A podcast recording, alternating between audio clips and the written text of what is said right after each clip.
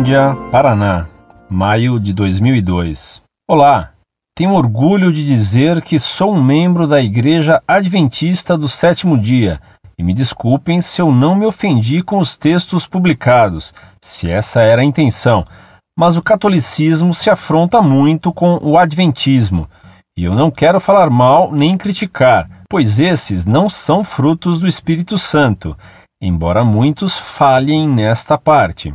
Eu só queria saber como a Santa Igreja Católica tem suas interpretações sobre as profecias de Daniel e de Apocalipse.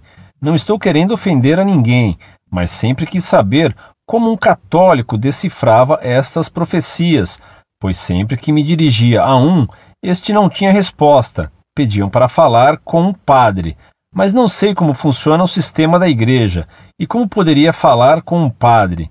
Então eu encontrei este site em hora exata e agora podem finalmente responder minha inquietante pergunta? Desde já grato.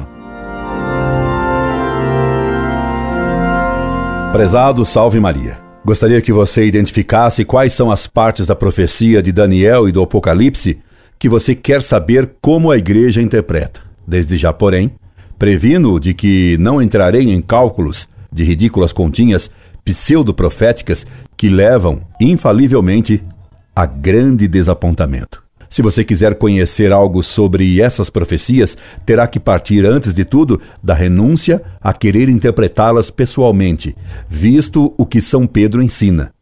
Nenhuma profecia da Escritura é de interpretação particular. 2 Pedro 1, 20. Por não seguirem estas palavras da Sagrada Escritura, por confiarem em seu próprio juízo, que era pouco, por acreditarem em vozes interiores, erraram os pseudos profetas do Adventismo, prevendo o fim do mundo por meio de continhas de somar e diminuir. Os primeiros que acreditaram em continhas mal feitas julgaram que o Espírito de Deus comovera primeiramente a Carlos Fitch. A própria pseudo-iluminada Ellen White escreveu: Já em 1842, o Espírito de Deus comoveu a Carlos Fitch a preparar um mapa profético, o que foi geralmente considerado pelos adventistas como cumprimento da ordem dada pelo profeta Abacuque. Ellen White, Histórias da Redenção, Casa Publicadora Brasileira, Tatuí, 1988, páginas 366-367. Imagine-se um mapa profético. E repare que Ellen White, a maior autoridade para os adventistas, aceita que o Espírito de Deus comoveu a Carlos Fitch a preparar um mapa profético. Ela admite essa loucura, não a nega, vai negar a conclusão, mas não a causa da comoção de Fitch. Depois, os adventistas acreditaram nas continhas de William Miller, que equivocadamente raciocinou que a purificação do santuário era o fim do mundo e a segunda vinda de Cristo. Em 1818, após dois anos de inenarrável concentração, ele chegou à impressionante conclusão de que Cristo retornaria por volta do ano de 1843. 2.300 anos após 457, e que em cerca de 25 anos todas as atividades do nosso estado presente serão encerradas. O fim, dentro de 25 anos, então outros precisavam ser advertidos uma voz interior incitava-o com frequência: vai e anuncia isto ao mundo. Marin Maxwell, História do Adventismo, Casa Publicadora Brasileira, Santo André, São Paulo, página 13. Essas são palavras de um autor adventista num livro para adventistas. Então, meu caro, de quem era a voz que enganou William Miller em sua inenarrável concentração? Seria a voz de Deus? Mas Deus não mente nem engana.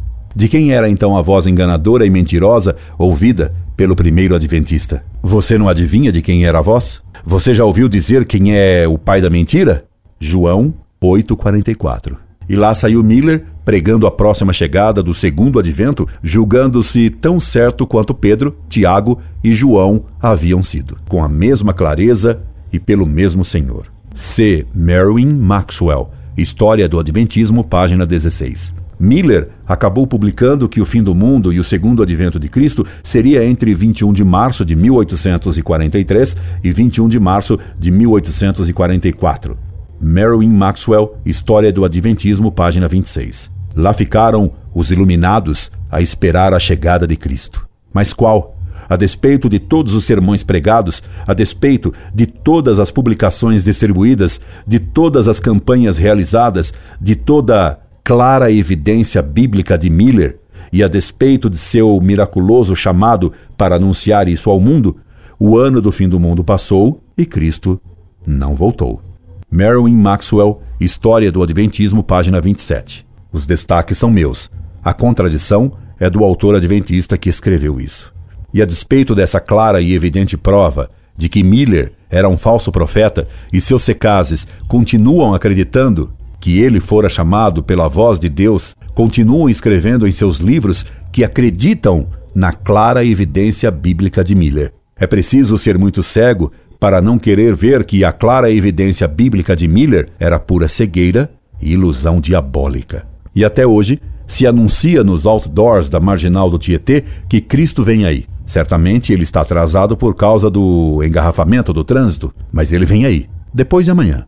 Logo, apareceu outro iluminado, Samuel Snow, que, tirando a prova dos nove das contas feitas por Miller, descobriu que era preciso ter intercalado um tempo de tardança.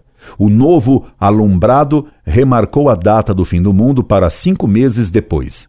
C. Merwin Maxwell, História do Adventismo, páginas 29 e 30. Tudo com base na profecia de Daniel que você me pede, meu caro, para interpretar pessoalmente contra a recomendação de São Pedro. Mas os primeiros adventistas, como os atuais, pouco se importam com a recomendação de São Pedro. Continuaram fazendo suas proféticas continhas com base no seu entendimento particular da Bíblia e remarcaram o fim do mundo para 22 de outubro de 1844. A própria Ellen White, a grande pseudo-profetisa do Adventismo, escreveu sobre a falsa previsão de Snow palavras que deixam o leitor pensando que a interpretação de Snow era correta, coisa que depois a mesma Ellen White vai afirmar ser uma interpretação errada da Escritura. Escreveu Ellen White. No verão de 1844, os adventistas descobriram o engano de sua anterior contagem dos períodos proféticos, a contagem de Mila, e chegaram a uma posição correta.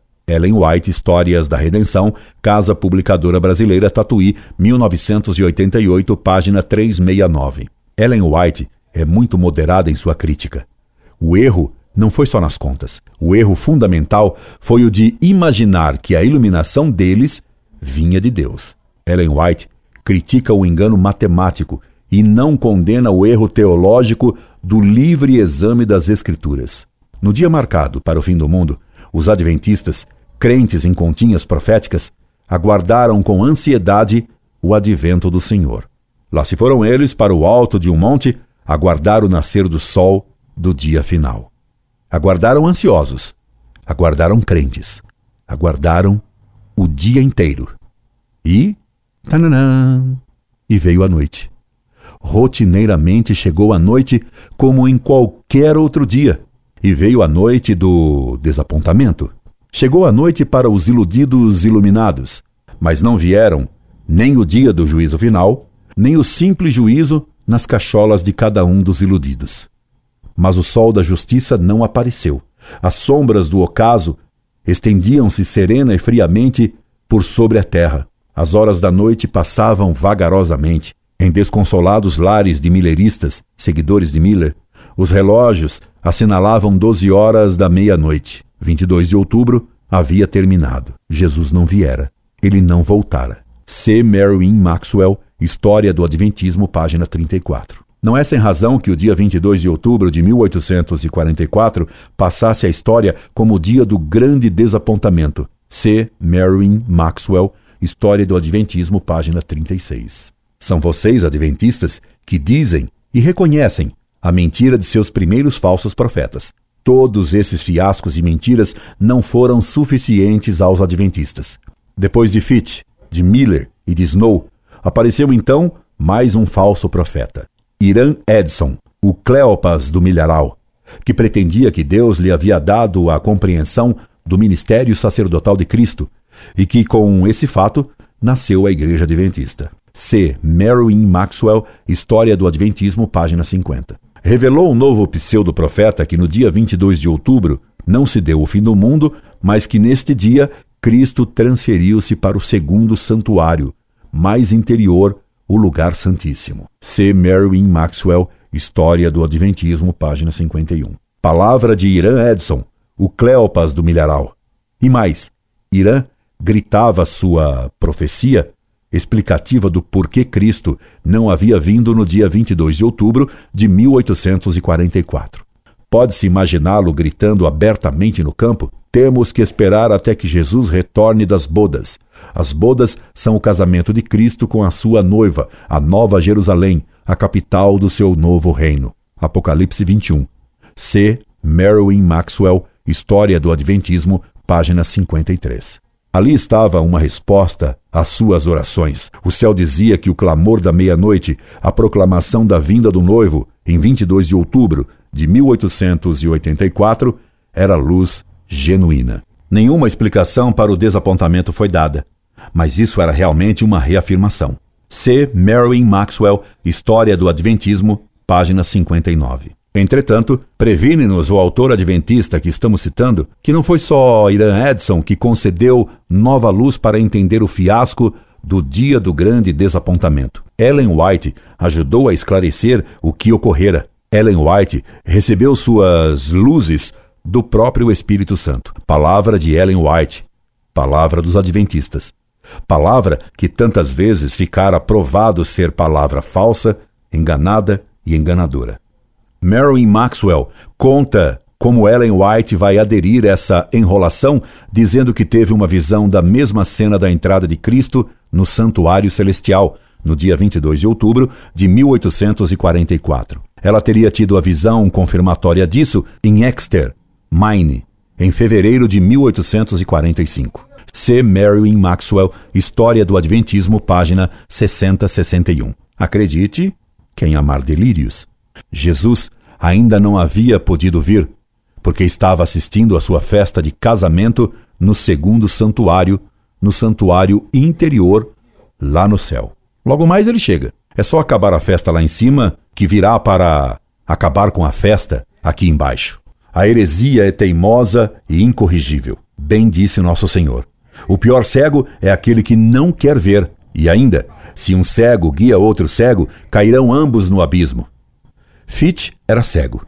Miller era cego. Snow era cego. Irã, o Cleopas do milharal, era cego. E a iluminada Ellen White cegava com sua pretensa iluminação da entrada de Cristo no santuário celeste para suas bodas com a sua noiva, a Nova Jerusalém. Os que se deixam levar pelas vozes mentirosas que eles ouviram e pelas continhas falsas que eles fizeram eram mais cegos ainda do que eles. Não lhe bastaram os fiascos escandalosos, continuaram a acreditar na loucura de continhas mal feitas, nas vozes que profetizaram a mentira, nas iluminações de pitonisas, esquecendo-se do que disse Cristo: quanto ao dia e a hora, nem o filho do homem a conhece.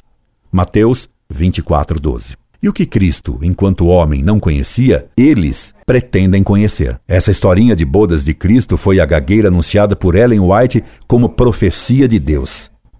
A própria Ellen White, a pitonisa do Adventismo, escreverá que ficara demonstrado que estes dias proféticos terminariam no outono de 1844.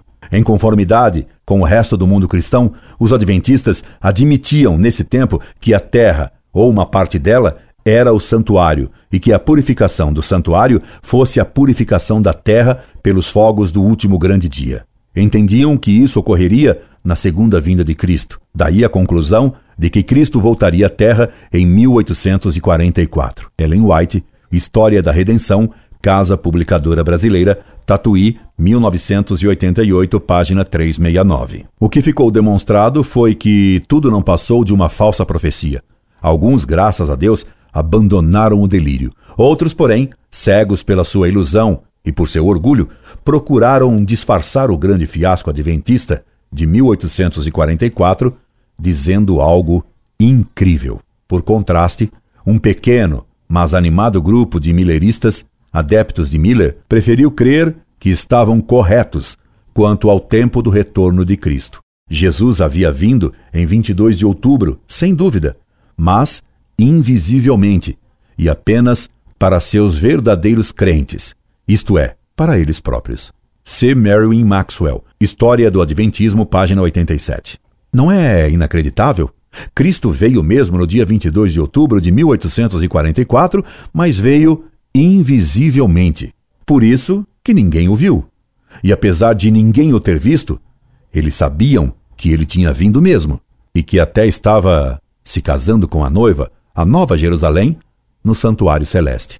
Isso é pura pertinácia no erro, para não dar o braço ao torcer, para não reconhecer o erro patente. Por décadas, os adventistas continuaram a estabelecer novas datas para o retorno de Cristo. Ainda existem, sendo cerca de 30 mil em números, com o nome de Igreja Cristã Adventista.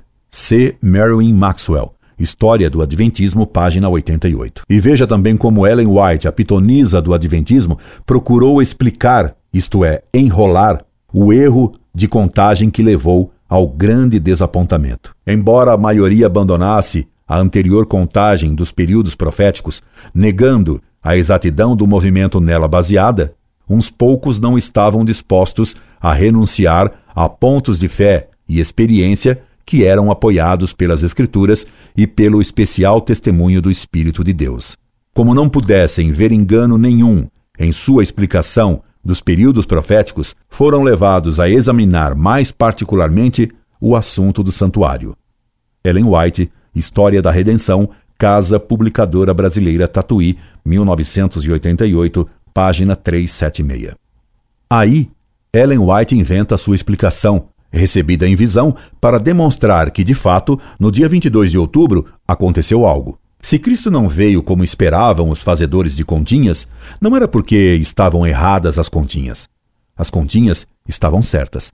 Só que no dia 22 de outubro de 1844, Cristo não veio visivelmente ao mundo, veio invisivelmente, mas para entrar no santuário celeste, purificá-lo e realizar seu desposório. Imagine-se, haveria um santuário no céu que fora simbolizado pelo santuário de Moisés, mas o santuário do céu ficara necessitado de purificação. Certamente se tornara impuro pelo correr do tempo que tudo estraga, até o santuário do céu, que andava precisando de uma reforma para realizar o desposório de Cristo. Veja-se o que escreveu ainda a pitonisa Ellen White. Destarte, os que seguiram a luz da palavra profética viram que, em vez de Cristo vir à Terra, ao terminarem os 2.300 dias em 1844, entrou ele no lugar santíssimo do santuário celestial, na presença de Deus, para levar a efeito a obra final da expiação preparatória para sua vinda. Ellen White, História da Redenção, Casa Publicadora Brasileira, Tatuí, 1988, página 378. Depois desses repetidos fracassos dos adventistas em insistir, marcando datas para a vinda de Cristo, parecendo até o pseudo-profeta da TFP, marcando a vinda da Bagarre e do reino de Maria, apesar de Jesus ter dito que ninguém sabe essa hora e esse dia, os adventistas insistem em seu erro. Ellen White aprendeu que não convinha marcar datas fixas para a segunda vinda de Cristo. Afinal, como diz o ditado, gato escaldado tem medo de água fria. E como afirma um outro provérbio de traseira de caminhão, cachorro mordido de cobra tem medo de linguiça. Por isso, Ellen White guardou-se de marcar data fixa, Havia perigo de causar novo grande desapontamento. Dizia que o segundo advento viria em breve. Veja o que diz uma pessoa insuspeita sobre os erros de contas e de datas dos adventistas. Muitos que se têm chamado de adventistas têm marcado o tempo. Repetidamente marcaram uma data para a vinda de Cristo e repetidos fracassos têm sido o resultado. O tempo exato da vinda de Nosso Senhor, diz a Bíblia, acha-se além do conhecimento dos mortais, mesmo os anjos que ministraram aos que hão de ser herdeiros da salvação não sabem o dia nem a hora. Porém, aquele dia e aquela hora ninguém sabe, nem os anjos do céu, mas unicamente meu Pai. Mateus 24:12. Por isso que passou repetidamente a data marcada. O mundo está hoje no mais positivo estado de incredulidade do que antes com respeito ao próximo advento de Cristo. Pois sabe quem disse isso, meu caro? Foi Ellen White. Isso está no livro dela, Testemunhos Selectos I, Casa Publicadora Brasileira, Santo André, 1984, página 504. E agora, José? E depois desses fiascos clamorosos, depois desses retumbantes desmentidos dos falsos profetas adventistas, Ellen White ainda fala do próximo advento de Cristo. E você, apesar desses fiascos retumbantes e dessas contradições escandalosas de Ellen White, você ainda insiste em me perguntar sobre a profecia de Daniel. Não lhe bastaram esses fiascos? Não lhe bastaram essas contradições e enrolações da pitonisa mor do adventismo? Certamente a Igreja Católica não caiu no erro de conta dos adventistas que interpretaram erradamente essas profecias, marcando várias datas para o fim do mundo, e depois tiveram que refazer as contas. Inclusive Ellen White, que vocês veneram como profetisa, a mensageira escolhida por Deus para os crentes do advento, recebeu a iluminação nos primeiros dias, logo no início de seu trabalho. Ellen White, Histórias da Redenção, Casa Publicadora Brasileira, Tatuí, São Paulo, Introdução, página 9. E estamos ainda aqui, eu, na luz da Igreja Católica, e você, nas trevas da Ellen White. O mundo não acabou ainda, mas a iluminação da Ellen White deixou vocês num apagão. Espero ter respondido longamente a sua inquietante pergunta, meu caro, que se orgulha de ser seguidor das ilusões adventistas. Sem orgulho e sem mágoa, esperando que Deus lhe conceda, enfim, a graça de compreender seus erros, me despeço. Incorde Jesus Semper, Orlando Fedeli.